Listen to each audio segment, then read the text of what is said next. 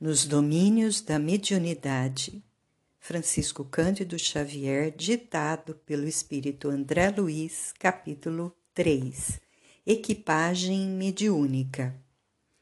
Conheçamos a nossa equipagem mediúnica, disse o orientador.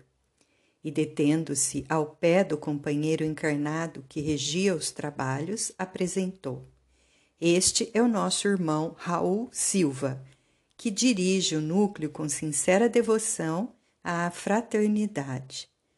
Correto no desempenho de seus deveres e ardoroso na fé, consegue equilibrar o grupo na onda de compreensão e boa vontade que lhe é característica. Pelo amor com que se desincumbe da tarefa, é instrumento fiel dos benfeitores desencarnados que lhe identificam na mente um espelho cristalino retratando-lhes as instruções. Logo após, caminhou na direção de uma senhora muito jovem e, designando-a, explicou: Eis nossa irmã Eugênia, médium de grande docilidade que promete brilhante futuro na expansão do bem. Excelente órgão de transmissão, coopera com eficiência na ajuda aos desencarnados em desequilíbrio Intuição clara, aliada à distinção moral, tem a vantagem de conservar-se consciente nos serviços de intercâmbio, beneficiando-nos a ação.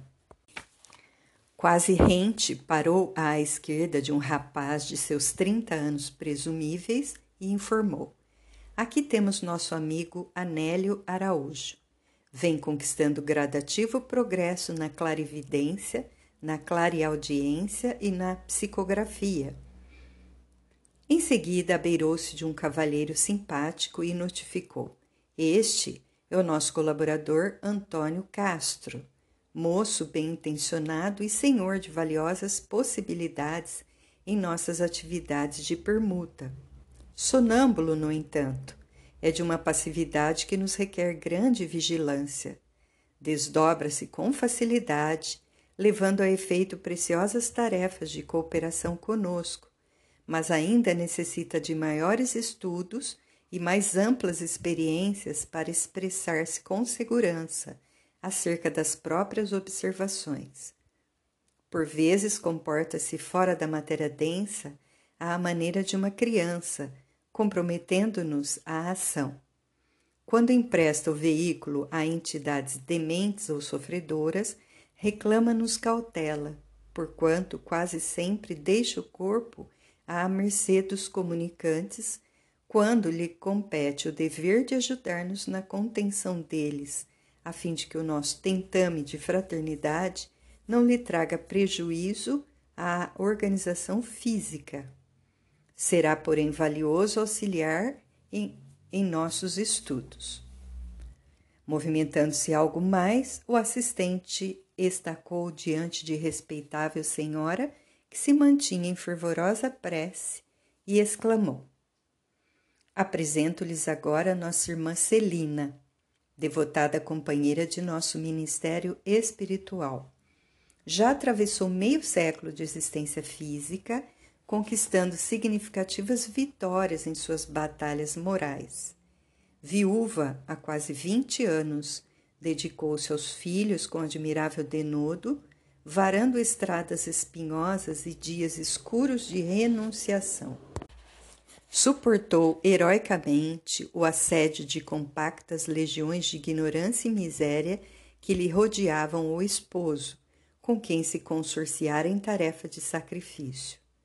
Conheceu de perto a perseguição de gênios infernais a que não se rendeu e lutando por muitos anos para atender de modo irrepreensível as obrigações que o mundo lhe assinalava, acrisolou as faculdades medianímicas, aperfeiçoando-as nas chamas do sofrimento moral, como se aprimoram as peças de ferro sob a ação do fogo e da bigorna. Ela não é simples instrumento de fenômenos psíquicos, é abnegada servidora na construção de valores do espírito.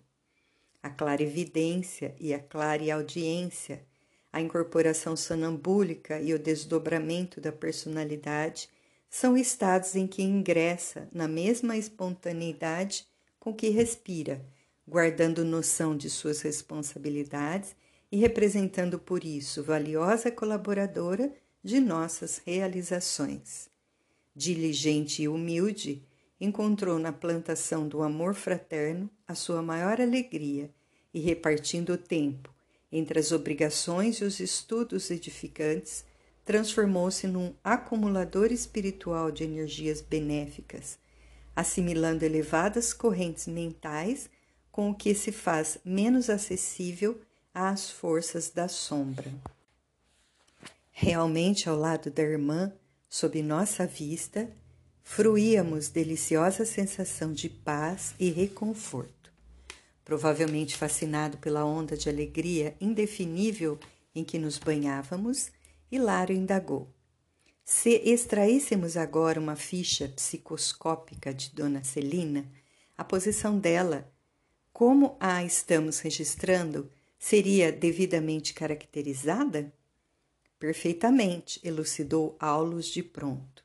Assinar-lhes-ia as emanações fluídicas de bondade e compreensão, fé e bom ânimo, assim como a ciência na Terra consegue catalogar os elementos químicos que entram nas formações de matéria densa, em nosso campo de matéria rarefeita, é possível analisar o tipo de forças sutis que dimanam de cada ser.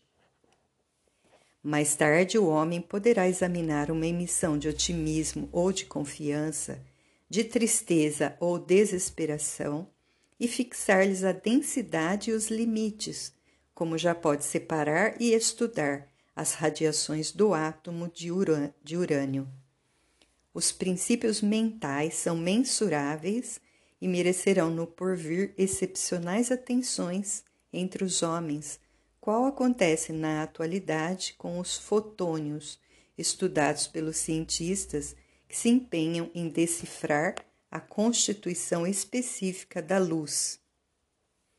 Depois de, depois de ligeiro intervalo, o assistente aduziu. Uma ficha psico, psicoscópica, sobretudo, determina a natureza de nossos pensamentos, e através de semelhante auscultação é fácil ajuizar dos nossos méritos ou das nossas necessidades. Logo após, nosso orientador convocou-nos a exame detido, junto ao campo encefálico da irmã Celina, acentuando. Em todos os processos medianímicos, não podemos esquecer a máquina cerebral como órgão de manifestação da mente. De certo, já possuem conhecimentos adequados em torno do aparelhamento orgânico, dispensando-nos a atenção em particularidades técnicas sobre o vaso carnal. E afagando-lhe a cabeça, pintalgada de cabelos brancos, acrescentou: Bastar-nos-á sucinto exame de, da vida intracraniana, onde estão assentadas as chaves de comunicação entre o mundo mental e o mundo físico. Centralizando a atenção através de pequenina lente que Aulus nos estendeu, o cérebro de nossa amiga pareceu-nos poderosa estação radiofônica, reunindo milhares de antenas e condutos, resistências e ligações de tamanho microscópico à disposição das células especializadas em serviços diversos a funcionarem como detectores e estimulantes, transformadores e ampliadores da sensação e da ideia cujas vibrações fulguravam aí dentro como raios incessantes, iluminando um firmamento minúsculo. O assistente observou conosco aquele precioso labirinto em que a epífise brilhava como pequenino sol azul e falou: Não nos convém relacionar minudências relativas ao cérebro e ao sistema nervoso em geral com as quais se encontram vocês familiarizados nos conhecimentos humanos comuns. Nesse instante, reparei, admirado, os feixes de associação entre as células corticais, vibrando com a passagem do fluxo magnético do pensamento.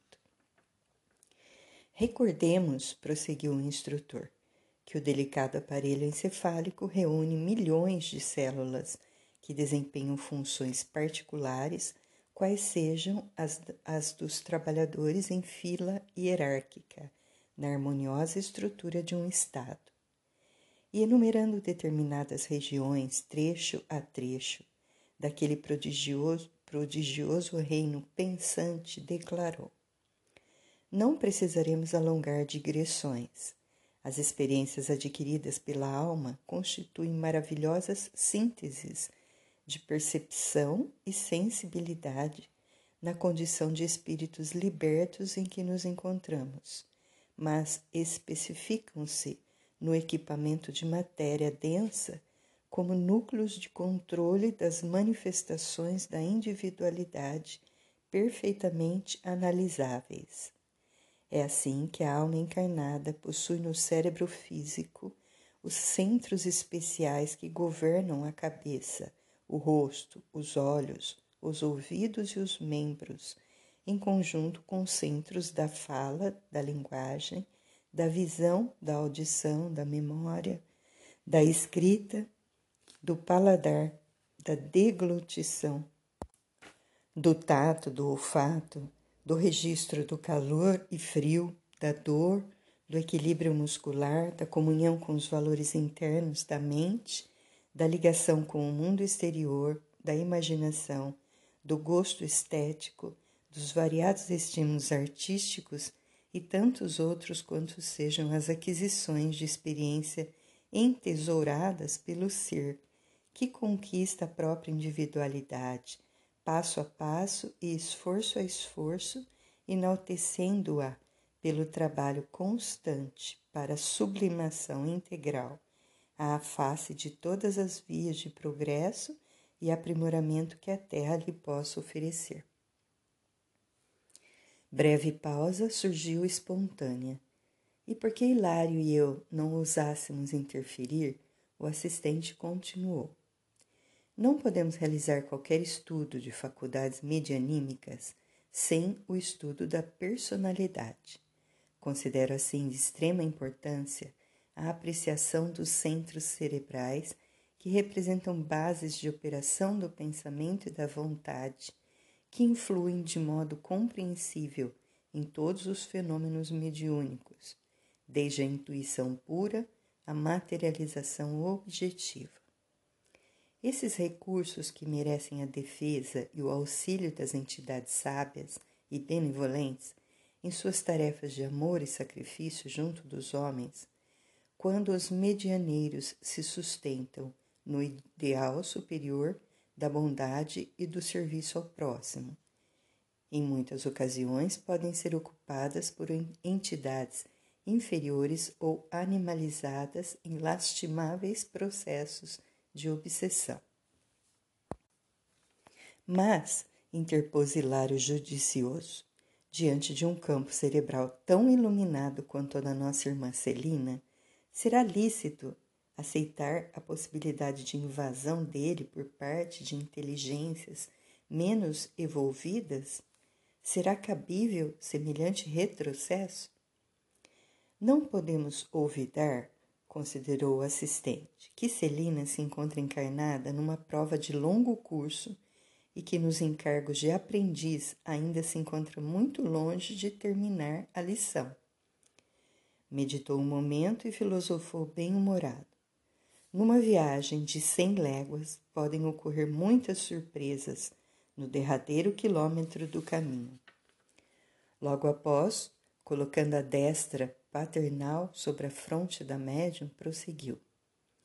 Nossa irmã vem atravessando seus testemunhos de boa vontade, fé viva, caridade e paciência, tanto quanto nós ainda não possui plena quitação com o passado. Somos vasta legião de combatentes em vias de vencer os inimigos que nos povoam a fortaleza íntima, ou o mundo de nós mesmos, inimigos simbolizados em nossos velhos hábitos de convívio com a natureza inferior, a nos colocarem em sintonia com os habitantes das sombras, evidentemente perigosos ao nosso equilíbrio. Se nossa amiga Celina, quanto qualquer de nós, abandonar a disciplina a que somos constrangidos para manter a boa forma na recepção da luz, rendendo-se às sugestões da vaidade ou do desânimo que costumamos fantasiar como sendo direitos adquiridos ou injustificável desencanto, de certo sofrerá o assédio de elementos destrutivos que lhe perturbarão a nobre experiência atual de subida. Muitos médiums se arrojam a prejuízos dessa ordem. Depois de ensaios promissores e começo brilhante, acreditam-se donos de recursos espirituais que lhes não pertencem ou temem as aflições prolongadas da marcha e recolhem-se à inutilidade, descendo de nível moral ou conchegando-se a improdutivo repouso, porquanto retomam inevitavelmente a cultura dos impulsos primitivos que o trabalho incessante no bem os induziria a olvidar. E sorrindo, ainda não chegamos à vitória suprema sobre nós mesmos, achamo-nos na condição do solo terrestre que não prescinde do arado protetor ou da enxada prestimosa a fim de produzir sem os instrumentos do trabalho e da luta, aperfeiçoando-nos as possibilidades, estaríamos permanentemente ameaçados pela erva daninha que mais se alastra e se afirma, tanto quanto melhor é a qualidade do trato de terra em abandono. Fitando-nos de frente, como a recordar o peso das responsabilidades de que nos investíamos, completou. Nossas realizações espirituais do presente são pequeninas restas de claridade sobre as pirâmides de sombra do nosso passado. É imprescindível muita cautela com as sementeiras do bem para que a ventania do mal não as arrase. É por isso que a tarefa mediúnica, examinada como instrumentalização para a obra das inteligências superiores, não é tão fácil de ser conduzida a bom termo, de vez que contra o canal ainda frágil que se oferece à passagem da luz, acometem as ondas pesadas de treva da ignorância a se agitarem compactas ao nosso derredor. Calou-se o assistente. Dir-se-ia que ele também agora se ligava ao campo magnético dos amigos em silêncio para o trabalho da reunião prestes a começar.